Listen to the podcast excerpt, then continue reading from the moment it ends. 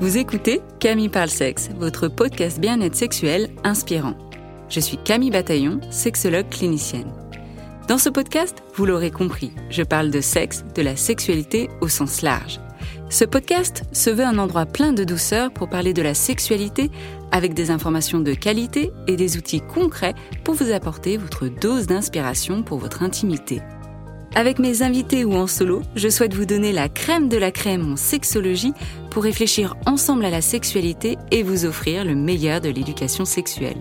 J'espère ainsi vous inspirer dans votre intimité, que ce soit seul, à deux ou à plusieurs, et faire vibrer votre sexualité. Alors, bienvenue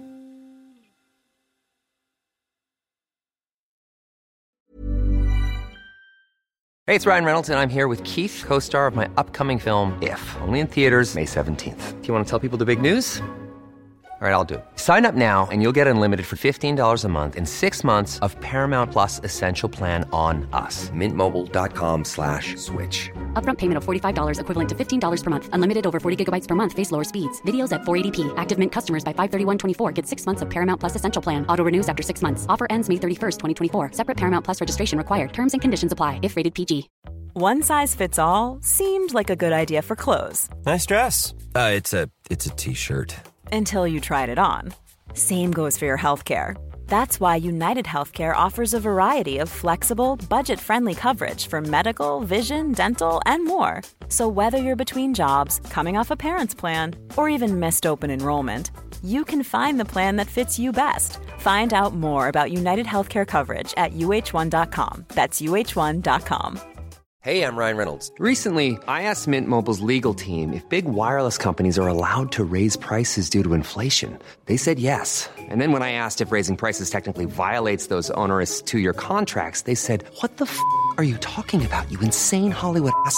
F- So to recap, we're cutting the price of Mint Unlimited from $30 a month to just $15 a month. Give it a try at mintmobile.com slash switch. $45 upfront for three months plus taxes and fees. Promo rate for new customers for limited time. Unlimited more than 40 gigabytes per month. Slows. Full terms at mintmobile.com.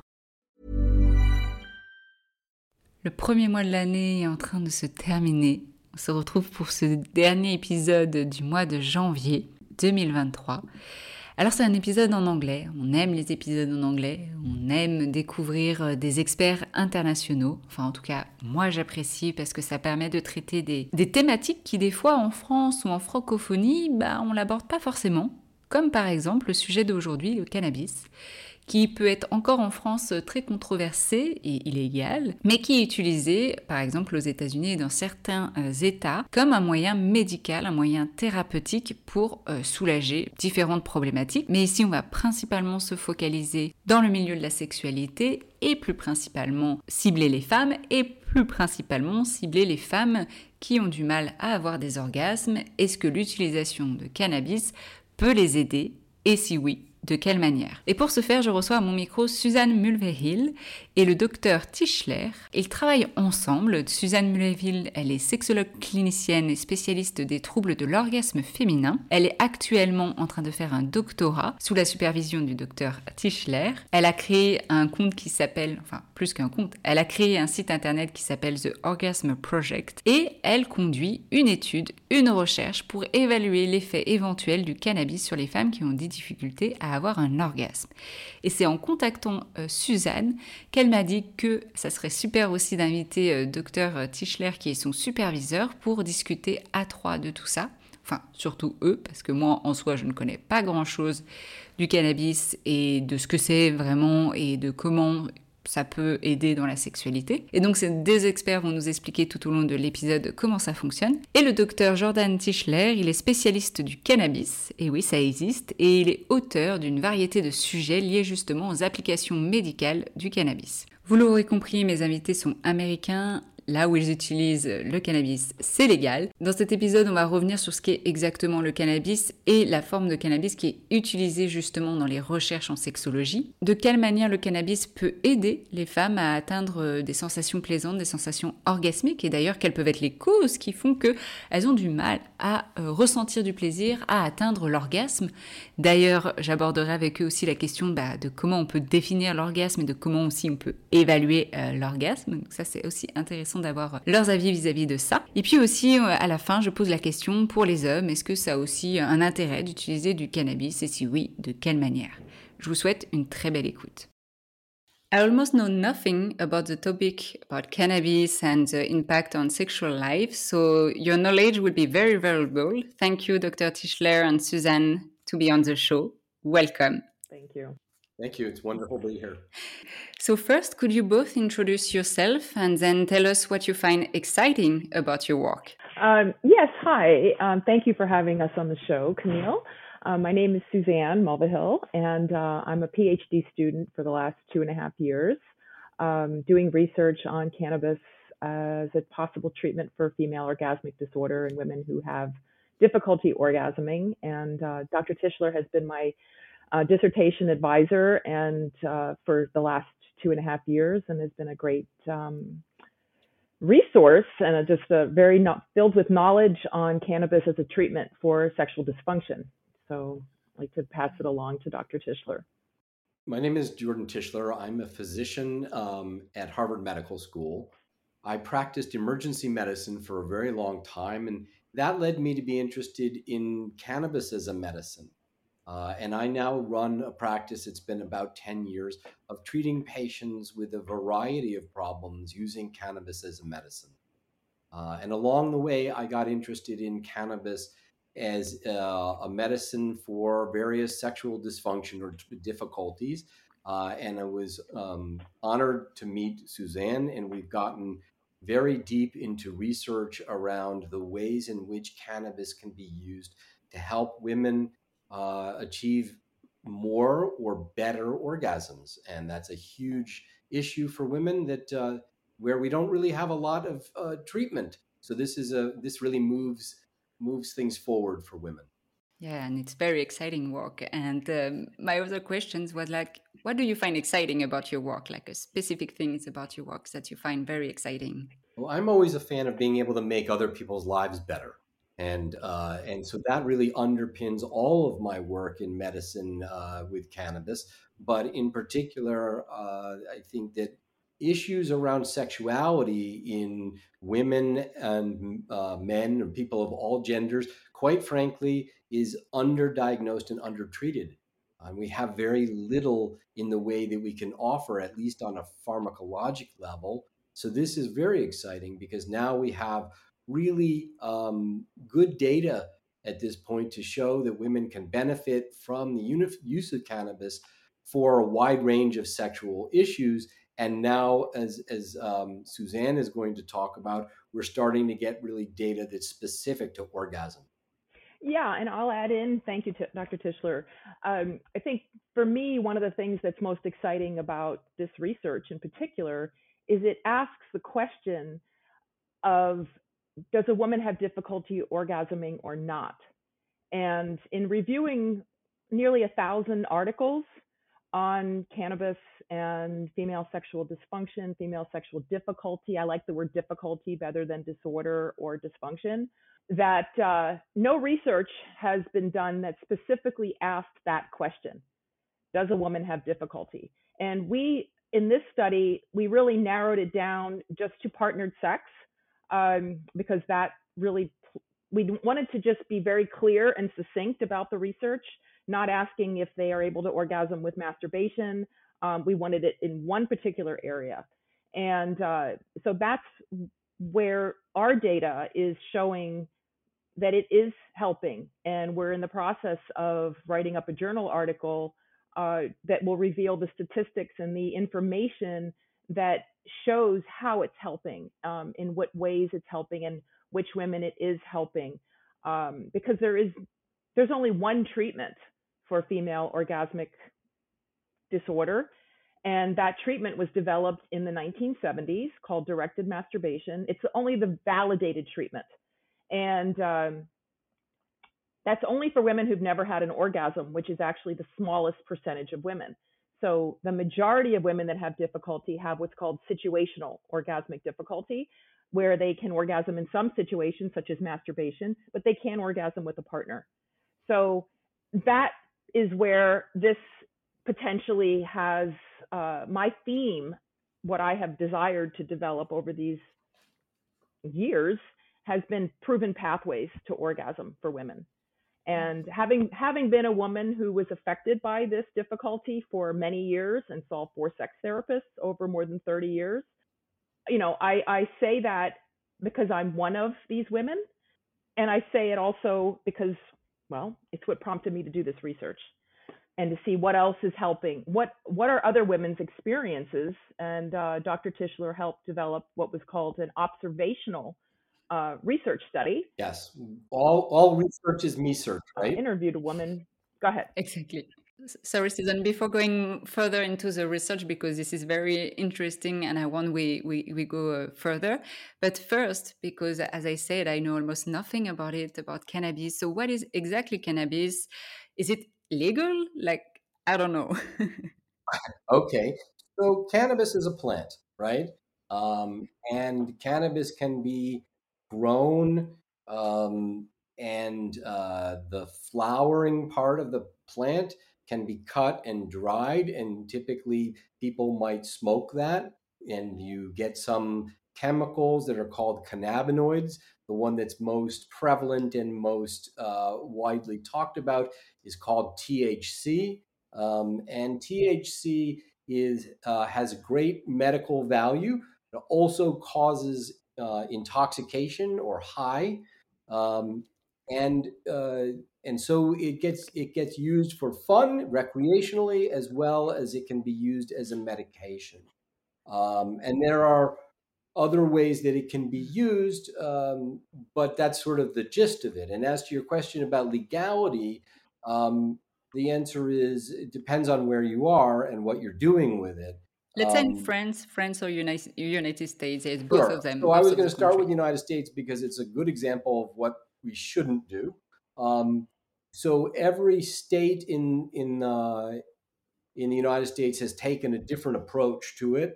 Some of them allow it for medical use only. Some of them allow it for medical use and recreational use, and then some st- states don't allow it at all. Um, the number of states that allow don't allow it at all is is getting to be a fairly small number. Mm. But in all of the states, the reasons you can use it and how you get it and all of that sort of stuff is very different, and so it depends on where you are. Um, mm.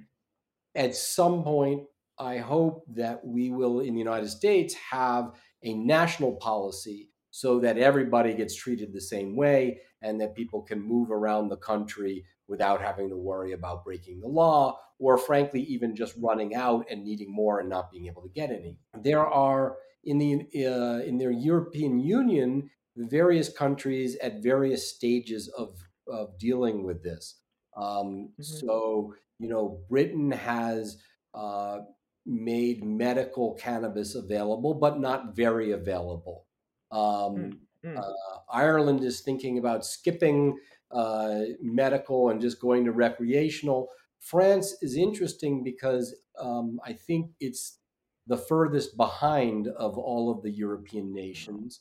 Um, there's a. I'm not surprised. I, am a little surprised. I mean, the French seem generally to be, you know, laissez faire, right? Um, but not in this case. Um, there's a, a, psychiatrist whose name I don't remember, but uh, in Paris, who um, worked with the government and developed a pilot program for medical cannabis. Um, and apparently that went on for several years and was very successful. And then somebody in the government said no, and that went away. And that is, as far as I know, as far as uh, medical cannabis has gotten in France, which is too bad because it seemed like that was going in the right direction and there was major setback. So I think for for for for the French, we're we're still a little bit behind where we'd like to be. Yeah, thank you for the precisions. And so the title of this uh, of this episode is based on uh, on your research, uh, Suzanne, which is like cannabis, medical cannabis, could be a treatment for female orgasmic disorders. So, as you were saying, like you are um, doing a survey with with I think more over like over like thousand of women, right, responding to the survey, and now you are collecting all the data. I don't know if you can tell more about already the data that you have and also what is um, the goal of the research. Okay. Well, I think the goal of the research uh, I'm going to leave this to Dr. Tishler because he explains this better. He's been a researcher for a long time. I'm a student. And if that's okay, Dr. Tishler, he's fully aware of all of our results, and I'd like to give him an opportunity. I can expand on them if he'd like, but I, I, I prefer because I'm, this is his expertise. You know, I think you're selling yourself short there a little bit. I'll give try to give you some things to respond to.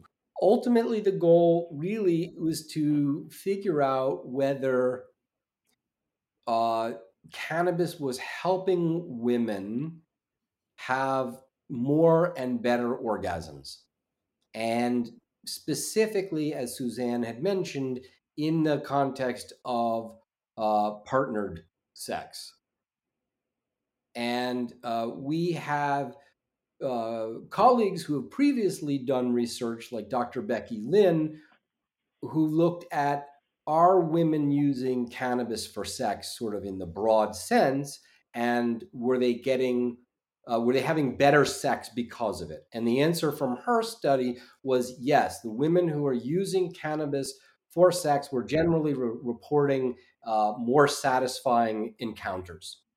So we wanted to refine that and more specifically ask about orgasm, not just kind of global sex, right? I mean, we often say in, in the sexuality field that we don't want to chase the orgasm, right? That you want to learn to enjoy the experience in whatever form it comes. And that's sort of the broadest sense of understanding sexuality.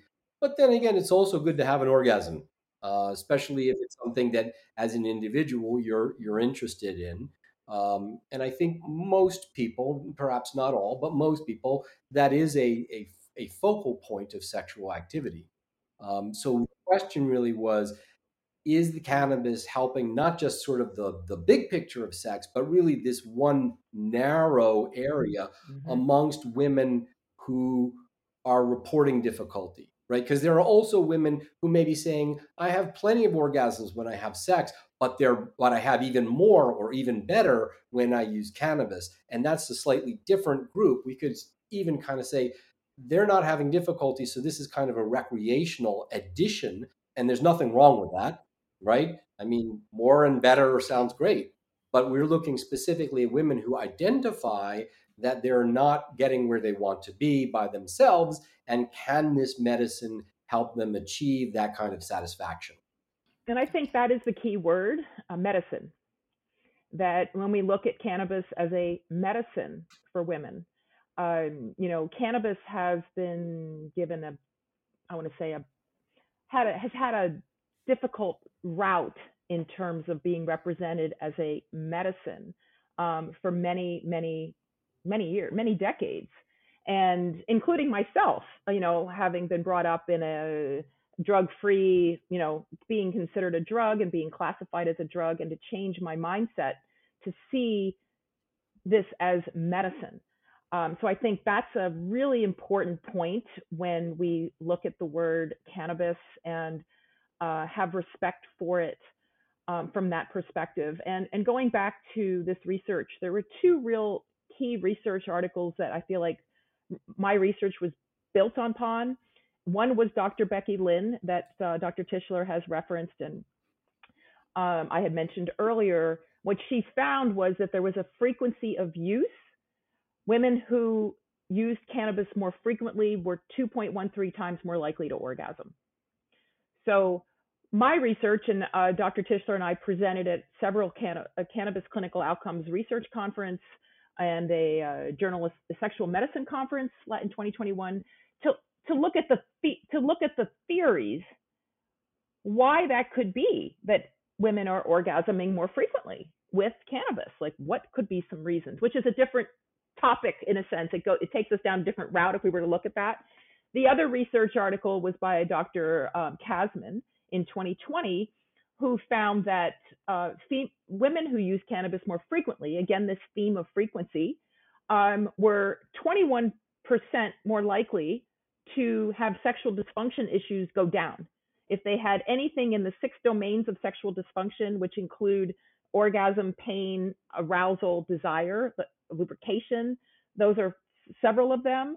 Um, that if if they had any of that, they used the Female Sexual Function Index, which is a validated survey, a validated survey, and women who use cannabis more frequently, those issues decline by 21% uh, with more frequent cannabis use. So there is a, um, it is showing from these research, from these articles to be medicinal. Um, and and now you know knowing that for 50 years the statistics haven't changed of women who have difficulty orgasming and that was research out of with his name is dr kontula out of finland osmo kontula. For that statistic has not changed for 50 years of women who have difficulty mm. orgasming. And why why they have difficulties to to reach orgasm? What can be the causes? That's a good question. Well, one of Dr. Kontula's concerns was that women focus more on male their male pleasure than their own. Why why that is? Um, I would think relate their relationship, the quality of their relationship.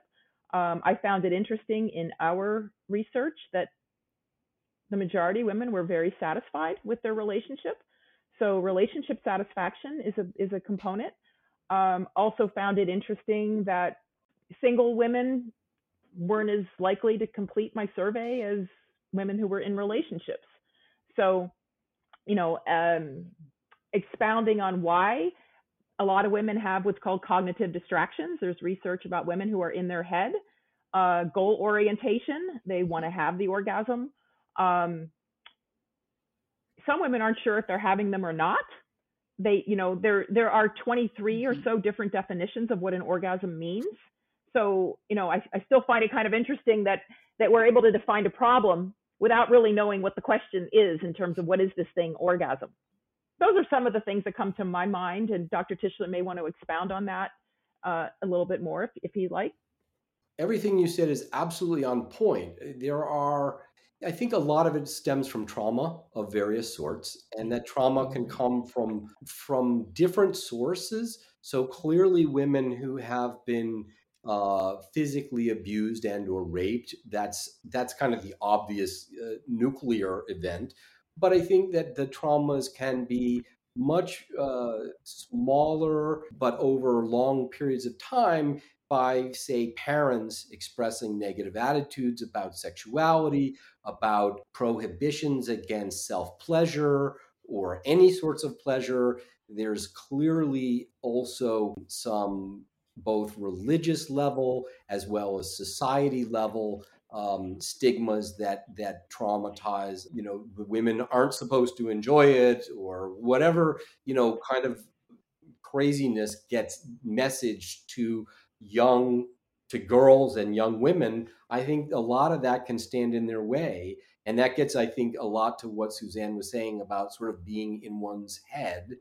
Um, and that it seems, because I'm not a woman, um, but it seems that the process of relaxing both body and mind to be in the moment and not overly focused on what's going to happen in the next minute or after they're done or whatever those things are really important to sort of let the physiology happen and um, i think that that's mm-hmm. when we talk to women about their cannabis use we know that cannabis functions in many different ways throughout the body, both sort of locally at the genital level, as well as uh, you know in, at the spinal cord and in the brain, uh, in the cognitive centers as well as the emotional centers. But I think that if we were really trying to figure out where the largest impact is, it's really in that the changes that happen in the emotional centers that allow that kind of letting go of the distractions of those traumas and being present in the moment. It's very, very interesting. Everything you said, it's true. And it's one of my questions as well. Like, how can you measure like women having an orgasm? If it's subjective, objective, because I like to in sessions, you know, to to go back with a, with a woman to to to a broader uh, definition of orgasm as well. Like as for me, but I know it can be controversial for some other people. But but like based on on slow sex approach, like any type of pleasure is already orgasmic state. So I wonder how you measure that in the research. Well, we're not measuring that in this particular research. We are asking women for their opinions. So there is that subjectivity. We're saying, did you have an orgasm and was it good? Right. And then that's up to her to decide and to report. There have been other Mm-hmm. studies. There was a study that was done, no, I don't know, many years ago, uh, 10, 15 years ago in, um, in, in Britain, where they actually developed a device. I think they called it the orgasm meter. And basically, it was a dildo that would be inserted that would measure wetness and, um, and contractions, right? And we've seen that there are now commercial products out there uh, like uh, vibrator from Lioness, et cetera, which respond to or measure vaginal contractions as a proxy for orgasm. I'm not sure how accurate that is because I don't know the degree to which every woman has measurably forceful contractions of the vagina at orgasm, but that's sort of the approximation and as close to an objective measure as we have. Probably not super great, but it's what we have. I'm asking because yeah, for sure, for me, like as um, you know, like the definition of orgasm is based could be based and most of the time based on a medical approach, physical, what we can measure by a physical activity, right, the contraction on the on the vagina. But it also like a subjective as- approach of being completely like in your bubble, completely fraud from like you know the pleasure and being in a very pleasurable uh, state of mind. And this is very difficult to measure. But as you said, we can ask as a woman if they know that it can be part of the definition of orgasm as well. Very good. This is like my question mark. You know? I, I think it's a very valid question, Mark. I, I can also say that, you know, on the male side of the equation, we have a tendency to assume that if the male ejaculates, that that defines an orgasm, right? And on some level, it does. But if you ask men carefully, and it's very hard to ask men because they don't want to talk about anything, right? But but if you ask them, sometimes when they ejaculate, it feels better than other times, right? I mean, so there are all orgasms are good, but there are good ones and there are great ones, right? And so that's probably analogous, right? There's not kind of that obvious ejaculation in mo- many women, but there's definitely that kind of gradation of the uh, value of the outcome. So you were saying like the, the causes of um, having sexual like having an orgasm disorder or the um, the difficulty of reaching orgasm could be like you know like cognitive distraction, trauma could be like if you are you know not getting uh, along with your partner or if you're not not enough uh, excited or if you have like very low sex education. Also the mental load I don't know if it's the, the, the right uh, terms in English, but the charge mentale, meaning as we know that women in heterosexual relationship have a lot of sta- tasks, mhm. a lot of to-do list in their brain, which also leads them to not be able to completely be in the present moment as well. And as you as you were saying, and cannabis could help in Mhm. the rel- relaxing state. Absolutely. Absolutely. And I, I'd love to, ti- to tie something in here that you said, Camille, about that altered kind of state, state of absorption. Let's, it's been referred to in research as a state of absorption or an altered state of consciousness. One of the things that I found so interesting in the research was on the the most recent conventions in deciding on a on a definition of female orgasm and male orgasm, that female orgasm had an altered state as a component of it uh, that women enter like more of an altered state and where it didn't say that about male orgasm. Now i don't know you know i'm not a male so i can't speak to that. However one of the things that i find so interesting is that one of the theory what, one of the things that cannabis does and that has been proven in research is it it reduces activity in the amygdala the part of the brain that stores trauma. So that was one of the theories that I uh, listed as why women are more likely to orgasm.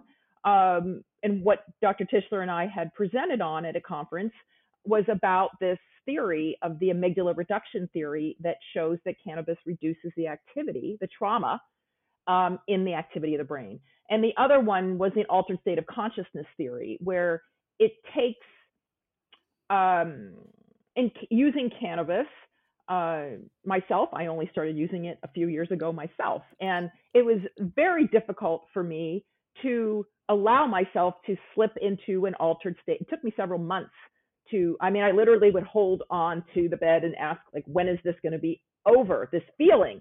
Because it was mm-hmm. my brain was like, listen, we can do everything for you. We know how to write news, we know how to write, we know how to get work done, we know how to make money. But that part of my brain can't give me an orgasm that that part of my brain has to be I have to I used to have to tell her to go watch television when I first started. Like you're going to go watch a movie and we're just going to re- let this other altered state trust the altered state of consciousness for lack of a better word. This is from my own personal experience. So I had to learn how to find and trust this altered state of myself uh, because my my brain is I have a very active brain and I'm always thinking and I didn't know how to relax that. Yeah, super interesting, Suzanne, because when I listen to a women who have trouble to reach orgasm, I kind of define a profile which is usually women who are thinking a lot, a lot, a lot, a lot, that are in control in their life, which is very, very good when you're at work, right? To be productive, to be performant, to do things. But when you are in bed or when you are in your intimate life could be you know very difficult to just relax to enjoy to be in your bubble and to take time also to connect with your body. That's the spot to take the time. And you know this kind of leads us into kind of the more of the solutions aspect of women who may have this difficulty of taking time you know de- developing uh, a pleasure practice like getting teaching the body to get used to pleasure even individually you know starting with the self versus in a in, in a relation you know what i mean? They can start with themselves developing a pleasure practice. And it's meditation has been proven you know to be one of the components of helping women uh, experience more sexual pleasure. Um, so there's there's a there's a it's a multifaceted um, multifaceted, I would say, problem with multi with and a multifaceted solution. A lot of a lot of what you've described here are learning processes, right? Whether it's learning to tolerate or even enjoy the altered state with cannabis, in some ways, and I don't know, if, I don't know, we've we haven't really addressed this, but that learning process is almost could be viewed as a teaching process for then being able to learn how to relax into the orgasm. So maybe less the, the 100%. Maybe it's the cannabis medicine is facilitating the orgasm, or maybe it's facilitating getting into the state where you can have the orgasm. And it may turn out, and this is an interesting question, maybe we should circle back on research wise, is how many women continue to have better orgasms even after they stop using cannabis, right? So maybe you need to use cannabis for a year or two to mm-hmm. kind of learn how to orgasm and then maybe you don't need the cannabis any longer. That would be interesting. I haven't seen that go ahead go ahead camille. I wanted to say like it's so interesting and I, I, like we, we are so so exciting about it but like my questions after you, you talk suzanne i was like okay yeah mindfulness has uh, proven the benefits. So why we will be using cannabis? And then dr tishler when you were talking i was like okay maybe for the woman because we know the profile of this woman they don't they don't want to take the time. They want to have it fast quick efficient. So maybe first step could be using cannabis in order to just be more in a relaxing state where they can maybe more absorb sex education, taking the time to learn about themselves, to communicate with their partner, to feel less stress about, you know, performance or what people will think about them or their bodies. And why they have this, we can implement also more mindfulness uh, exercise tools. And as you were saying, Dr. Tishler, and maybe, you know, after I don't know how many months, how many years, but then might be like, okay, cannabis, I don't need it anymore. I have all the tools I need now to be in this state of mind where I can just enjoy the pleasure. I think that's a that's well said. And the uh, as someone who's meditated for many years, I can tell you that meditation alone didn't didn't wasn't it wasn't the solution for me. I needed the medicine to facilitate this the altered to understand what it really an altered state of consciousness is and to be able to go there with a medicine, to access it with medicine. Um, so we'll leave that aside, and I and I wanted to just share about women I've been interviewing, um, and just give you a general view of women who have been surprised by cannabis. Women who have stumbled on, for lack of a better word, sexual desire and sexual arousal when using cannabis, and going to do some research and finding out, wow, that's where this is coming from you know, and I had one woman that I interviewed, she went and bought a vibrator because she was like her husband wasn't as interested in she just found herself getting more having arousal. She was taking it for pain and finding herself sexually aroused.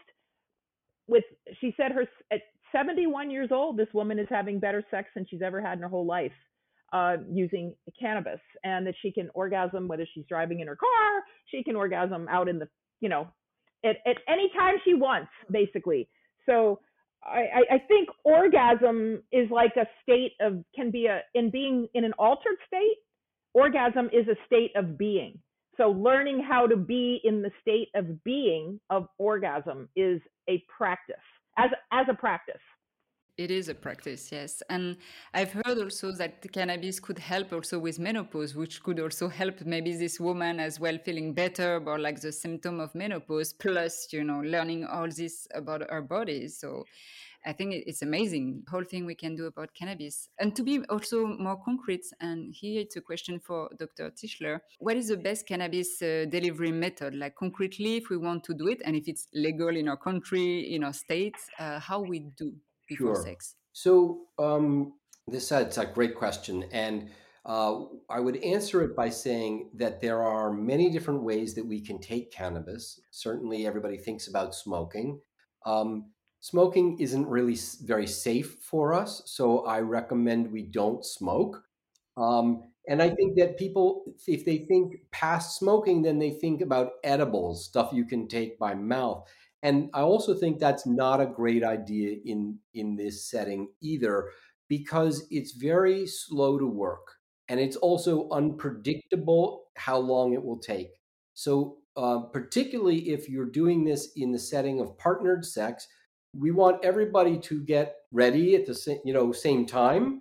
Um, and we want it to be relatively quick. We don't want to be say, let's have sex. Okay, let's wait an hour. You know, so inhalation, but not smoking, which means vaporization, is the best mm-hmm. approach because it's rapid and it, invo- and it, and it uh, avoids the smoke. And also, it can be shared so that the partners can share share.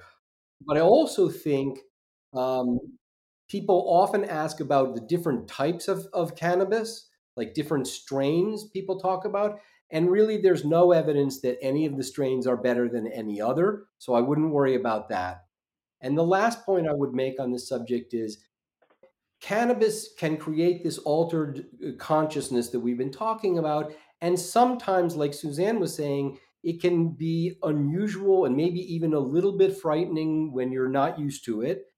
And so when you, if you do that and you're trying to have sex with a partner with all of the pressure that comes with that, that's kind of jumping in the deep end of the pool. And so I recommend to to everybody that you start by using cannabis for solo sex, for masturbation, and you do that for a while until you feel comfortable with that before you get involved with your partner, because it's just a whole other person and set of issues to deal with.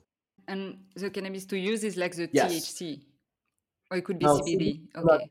Okay, because I know like now, uh, and in France, there's a lot of uh, lube that contain CBD, and the feedback that I have from my uh, clients is usually when they use it, they feel like there's more lubrication, and so therefore they can some like uh, feel the excitement, feel the pleasure quicker. Uh, and I don't know if like you know like if we could combine the two of them, or if also like the THC yeah. could work on the lubrication Suzanne, you were saying like it's uh, it helps with a sexual dysfunction. Does it help on every sexual dysfunction, or it helps maybe better with uh, uh, the desire, for example?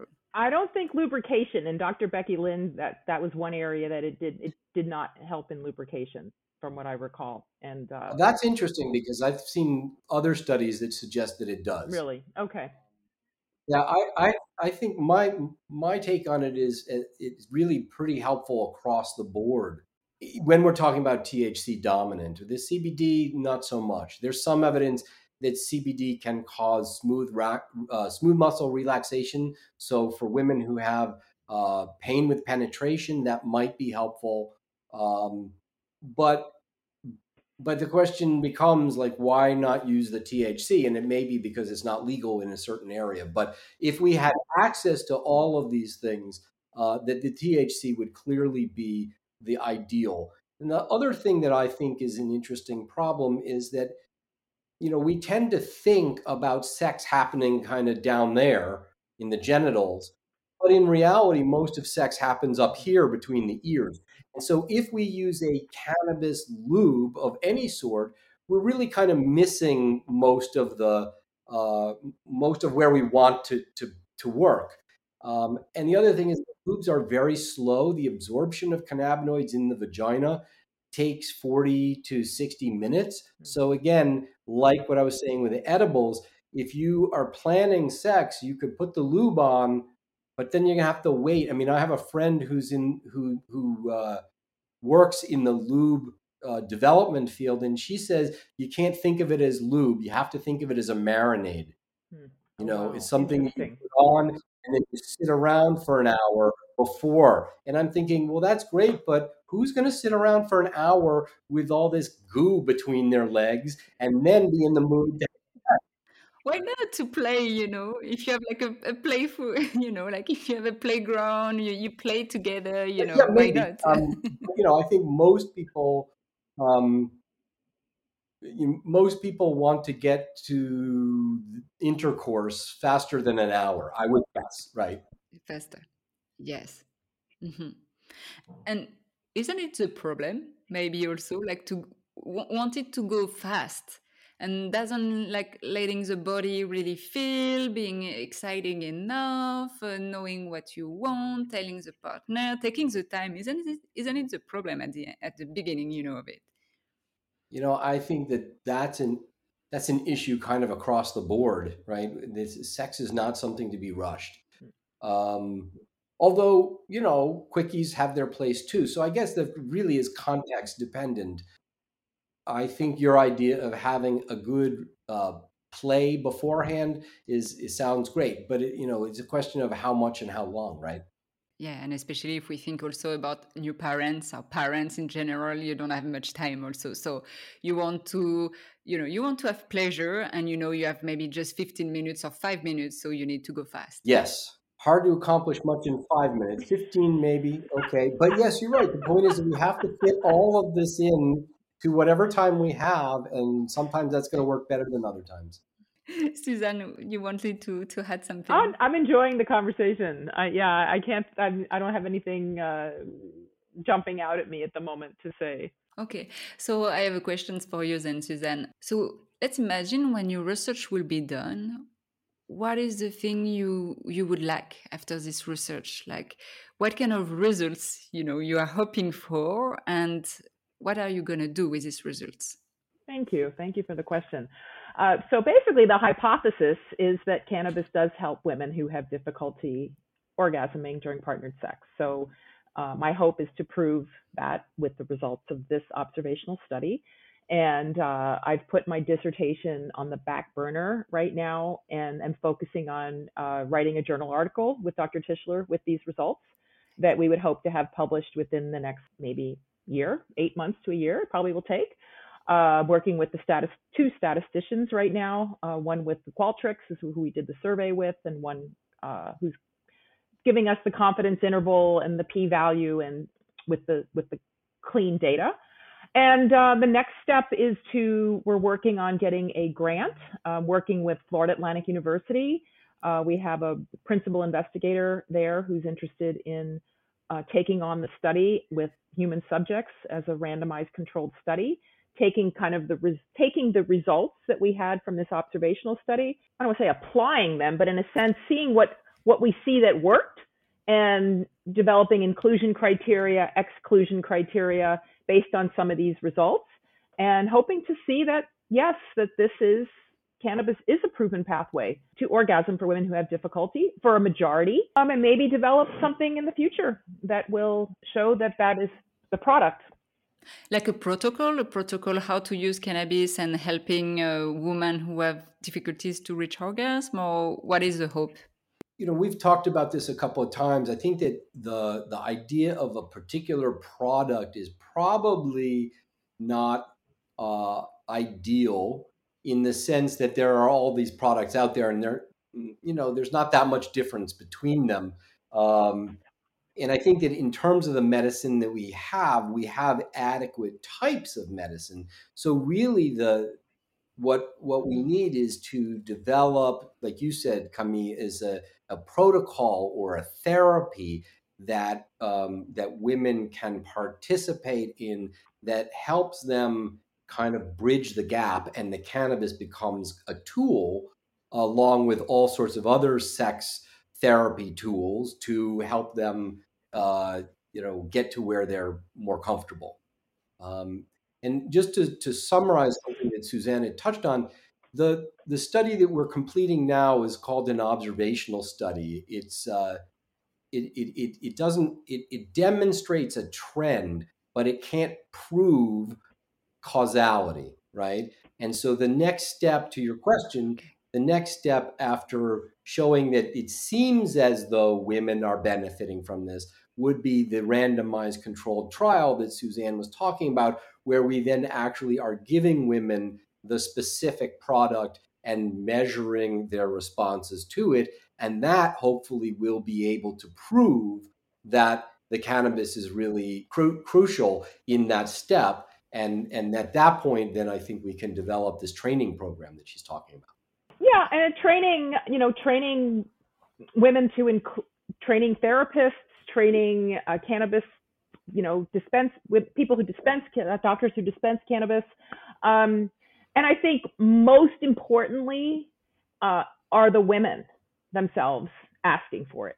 Number mm-hmm. one is the women speaking up and saying, "I want this, and I want it avail. I want it to have. I want to have it available to me." Mm-hmm. Um, I have a friend in London that went to get a prescription for cannabis and was turned down for um, orgasmic difficulty so the only way, you know, those kind of changes happen with numbers. Um, I just saw the movie She Said last night about sexual harassment and how that changed with the New York Times, you know, in the workplace and really made public policy changes.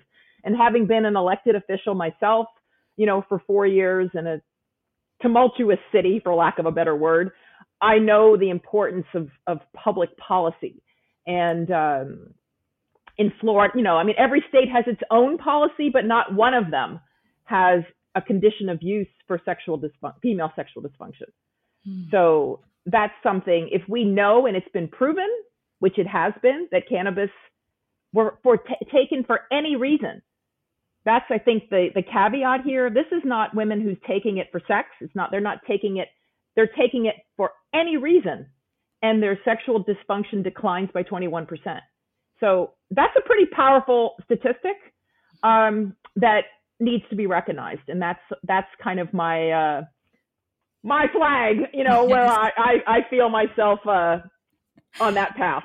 I can feel like being passionate about it and like uh, speaking out for all these women and, and, and you and you say it on the podcast because you've been there so uh, you you know it pretty well. And um, and as you were saying like about the results and the training as a clinical sexologist I, I can't wait to be trained also. As I was saying I know little about it, nothing, and I will need, you know, I will need you to train also the the, the clinical sexologist and uh, and the woman as well uh, in this process. So thank you for the work you're doing.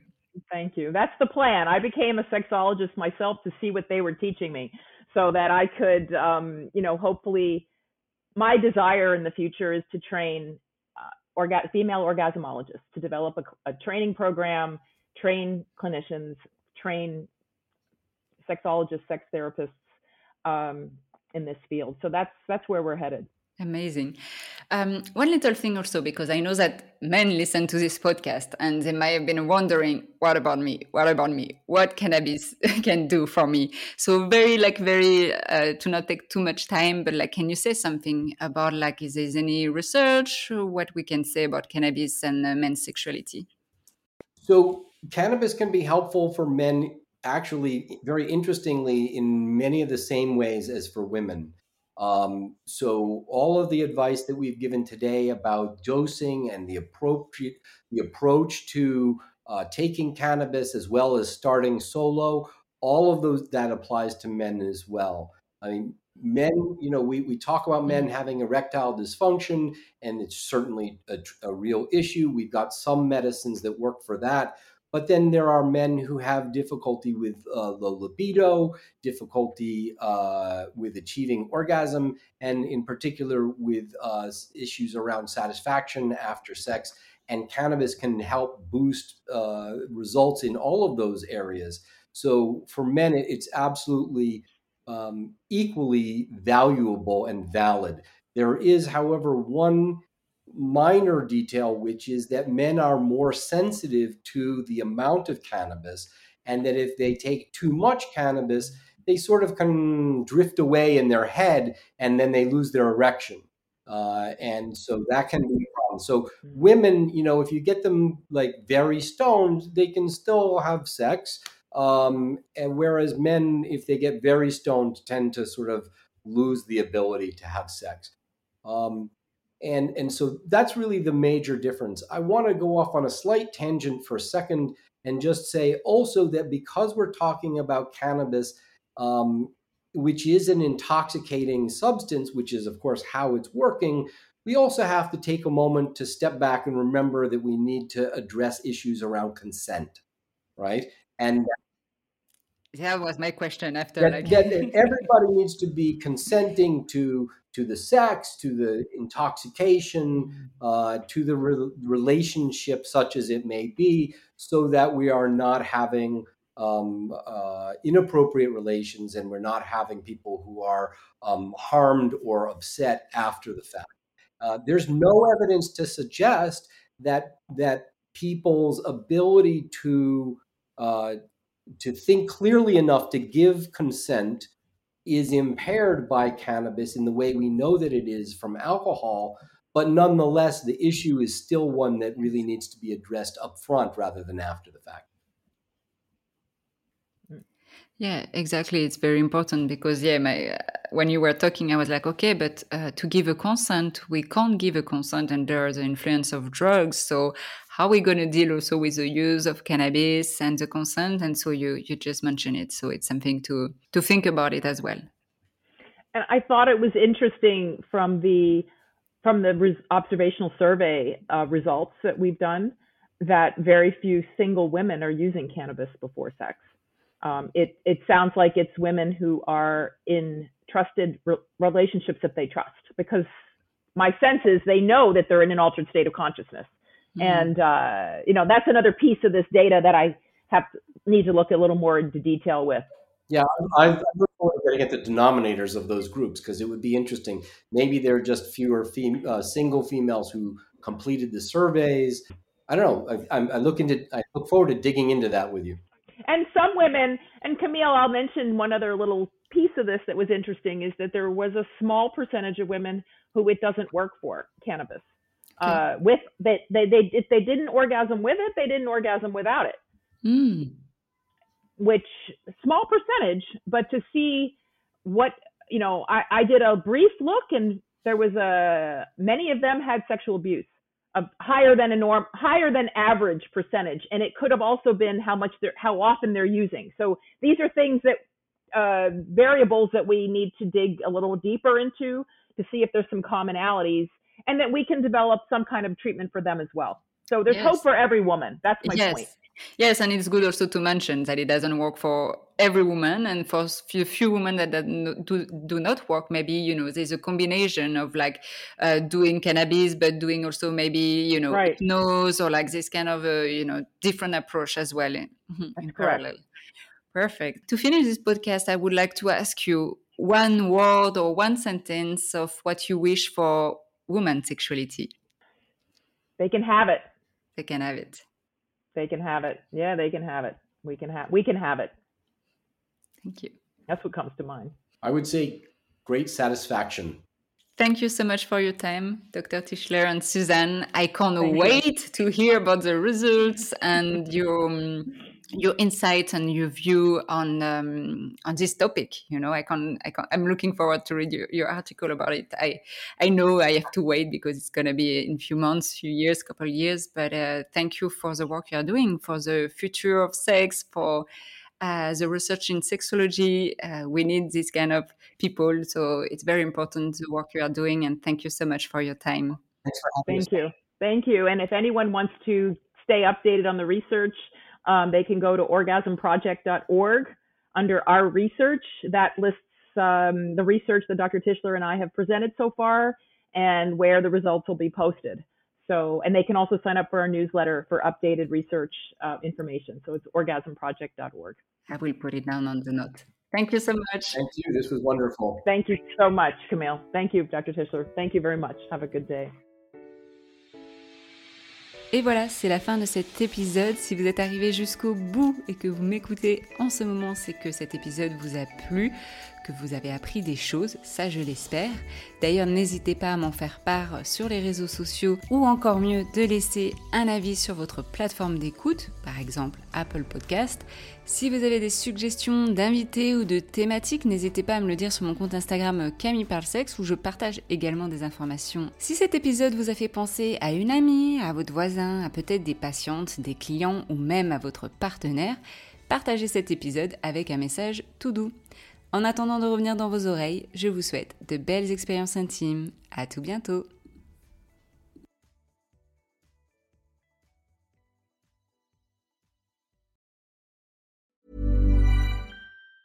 Mom deserves the best, and there's no better place to shop for Mother's Day than Whole Foods Market. They're your destination for unbeatable savings, from premium gifts to show-stopping flowers and irresistible desserts. Start by saving 33% with Prime on all body care and candles. Then get a 15-stem bunch of tulips for just $9.99 each with Prime. Round out Mom's menu with festive rosé, irresistible berry chantilly cake, and more special treats. Come celebrate Mother's Day at Whole Foods Market. Even when we're on a budget, we still deserve nice things.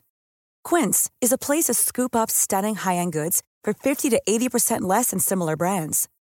They have buttery soft cashmere sweaters starting at $50, luxurious Italian leather bags, and so much more. Plus, Quince only works with factories that use safe, ethical, and responsible manufacturing. Get the high-end goods you'll love without the high price tag with Quince.